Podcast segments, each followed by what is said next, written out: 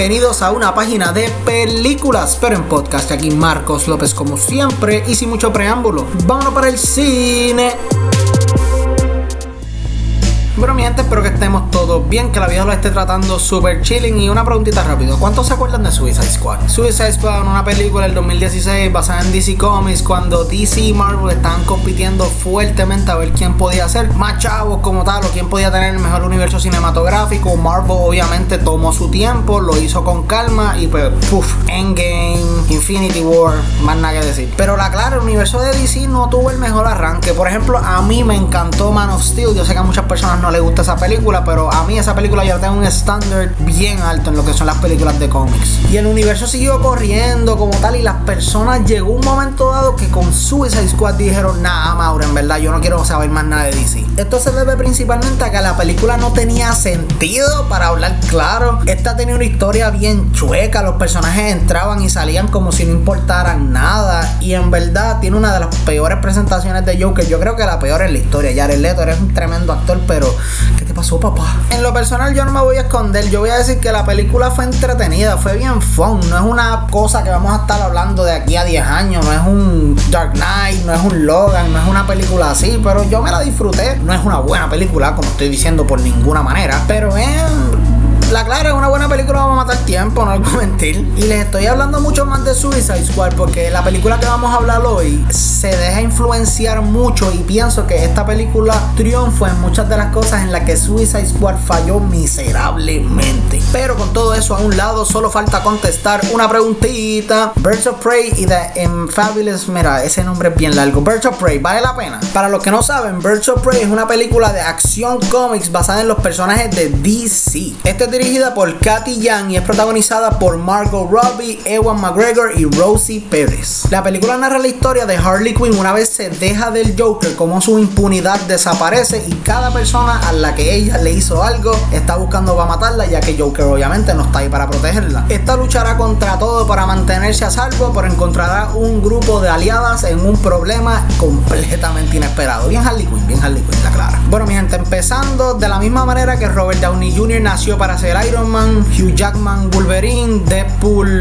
Ryan Reynolds. Obviamente lo dije al revés, pero esos son la misma persona. Margot Robbie nació para ser Harley Quinn. Mi gente, este papel le quedó brutal. Me encanta que te presentas a Harley Quinn como esta mujer fuerte, aunque está pasando por una separación. Es una mujer fuerte que no se deja de nadie, pero a la misma vez te enseñan un lado vulnerable, triste, solitario de Harley Quinn. Y me encanta porque Margot Robbie supo presentar esto de una manera genial, o sea, se votó.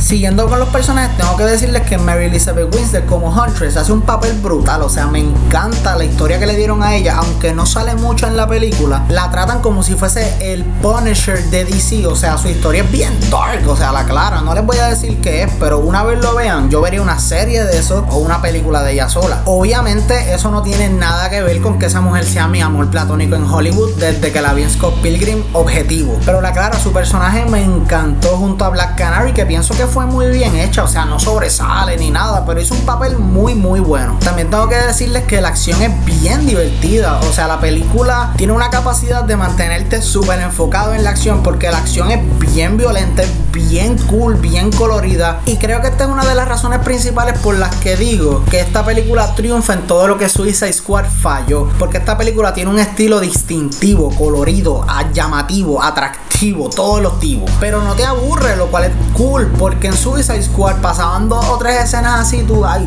Dios, ¿qué está pasando? ¿Y quién editó esto? Dios. ¿Qué tú quieres de mí? Pero no todo es color de rosa con Birds of Prey, casi iba a decir Harley Quinn, porque toda una película de Harley Quinn. ¿Por qué le pusieron Birds of Prey a esto? Realmente el villano no funcionó para mí esta película. Este empezó prometedor y no quiero que piensen que Iwan McGregor hizo una mala actuación para nada. Obi-Wan para siempre en nuestros corazones. Lo que pasa es que al principio este parecía que iba a ser uno de esos villanos calculadores, que tú de verlo nada más te da miedo porque es de estos tipos que estás hablando con él y tú sabes que él en algún rincón de su cerebro está pensando cómo matarte o cómo sacarle más chavos al negocio que acabas de hacer con él. Pero no, este termina siendo un bebé llorón porque no les miento, en una escena este no consigue lo que quiere y empieza a llorar y no es ni gracioso porque es patético, les soy honesto. Porque consejo, no hay una manera más fácil de desacreditar a tu villano que hacerlo llorar. Sí, yo sé que Thanos lloró en Endgame o en Infinity War, no me acuerdo cuál fue de las dos, pero eso tenía un propósito, eso le daba dimensiones al personaje y esto lo que lo hace es un niño mimado que nació con una cuchara de oro. Pero siguiendo con los personajes, otro personaje que no me gustó para nada fue René Montoya, que fue por Pérez, Rosy Pérez. Horrible, esta actuaba de más en todas las escenas, estaba gritando y parecía sacada de otro programa de televisión por completo. Este era el estereotipo de un policía aborrecido en el trabajo que no quería hacer más nada, que no le habían quitado el crédito en un montón de cosas, pero no encajaba. Y que Rosy Pérez haya dado una presentación tan mala no ayudaba al personaje como tal, porque estaba escrito mal, lo presentaron mal, fatal. Otro negativo que tengo de la película es la historia, porque está la cuenta fuera de secuencia, pero al principio es cool, pero después de un momento se convierte en un reguero. No, no son Christopher Nolan, no sé, no saben hacer eso bien, no lo hagan. Y cuando no sabes contar una historia así, terminas con un reguero sin mencionar que esta era trillada, súper genérica, y si tú estabas pendiente a lo que estaba pasando, ibas a saber cómo se iba a acabar en segundos. Pero en resumen, mi gente, Birds of Prey es una película sumamente entretenida. Es un step up de Suicide Squad, obviamente, no vamos a cuestionar eso, pero si les soy honesto, es de las más flojitas que ha tirado DC en estos momentos. Antes de yo ver esta película nuevamente, prefiero ver Shazam mil veces, prefiero ver Aquaman mil veces, obviamente prefiero ver Wonder Woman mil veces. No piensen que le estoy tirando esto como un negativo a última hora, no, no, no, no. Lo que pasa es que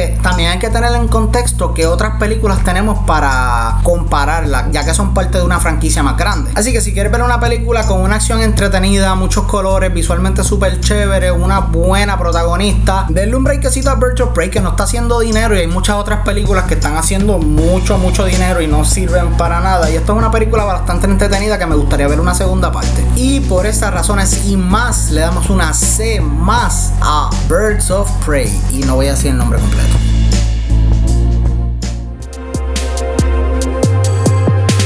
Y eso ha sido todo por el programa de hoy. Espero que se lo hayan disfrutado, mi gente. Que bueno que me están escuchando. Gracias por el apoyo, lo aprecio un montón. Como siempre, si quieren contactarme, no duden en escribirme a mi email que es a una página de películas a gmail.com, allí a la orden. Y seguirnos como P de Película en todas las redes sociales que estamos en Facebook, MySpace, Instagram, Twitter. Y si lo tienen, estamos ahí.